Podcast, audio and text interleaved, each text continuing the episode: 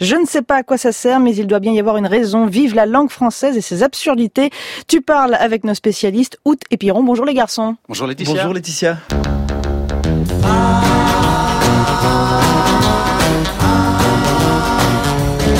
Tu parles, tu parles, tu parles, Tu parles. tu parles, bla bla bla, Bonjour à tous.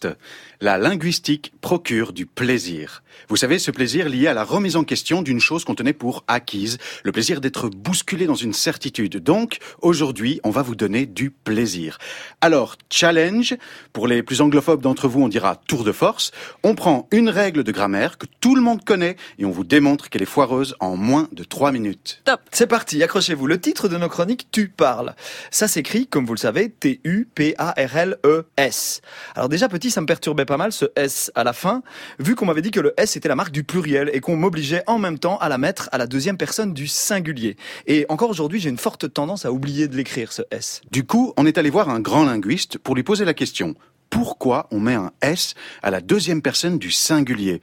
Il nous a répondu, c'est étymologique. Dans tu aimes, par exemple, on met un S à M parce que ça vient du latin amas. Mais vous remarquerez qu'en latin, on dit amas, alors qu'en français, on utilise deux mots. Tu Il nous a alors expliqué que le français, grosso modo, c'était du latin dont la finale des mots avait été réduite, rabotée, à cause de la prononciation germanique de nos contrées, qui articulait moins la fin des mots. C'est ce qui fait que amo, amas ou amat ont tous les trois donné m, avec la même finale. Du coup, c'est difficile de savoir de qui on parle. Alors on s'est mis à utiliser systématiquement des pronoms j'aime, tu aimes, il aime, etc. Et depuis qu'on utilise le pronom tu, toute l'information est prise en charge par ce pronom, qui est toujours présent en français. En effet, on ne peut pas utiliser la deuxième personne de l'indicatif sans le pronom tu, et en plus, il est pratiquement toujours collé au verbe. Le S de la deuxième personne de l'indicatif ne sert donc plus à rien. Mais attendez messieurs, il y a une chose que je ne comprends pas. À l'impératif, il n'y a pas de tu. Oui, effectivement, il y a un mode dans lequel il n'y a pas de tu, c'est l'impératif. Vous savez, quand on donne un ordre, comme dans euh, écoute ton professeur ou étudie ta leçon. Oui, pourtant, à l'impératif, il n'y a pas de S. Dans ferme-la, ferme ne prend pas d'S. Alors on est retourné voir le grand linguiste et il nous a répondu c'est étymologique. En latin, l'impératif c'est ama sans S, qui donne aime comme dans aime ton prochain.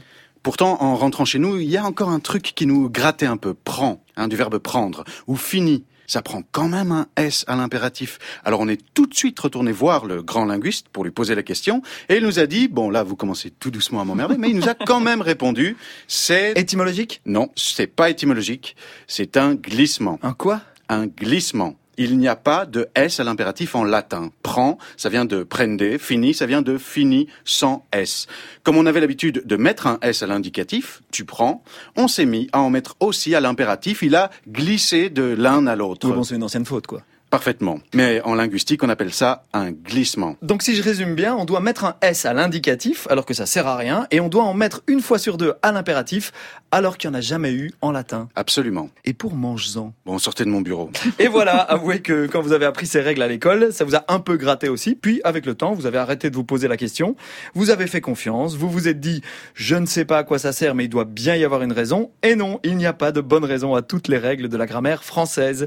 Et maintenir cette règle-là, c'est un peu comme interdire de nettoyer les chures d'oiseaux sur une flèche gothique. Et si vous trouvez que tous ces petits accidents sont beaux ou intéressants, êtes-vous sûr de vouloir continuer à les imposer à vos enfants? Et surtout au mien. À les sanctionner parce qu'ils ne reproduiraient pas d'anciennes fautes et si à l'école, on étudiait l'histoire de la langue précisément pour éviter d'en reproduire les erreurs.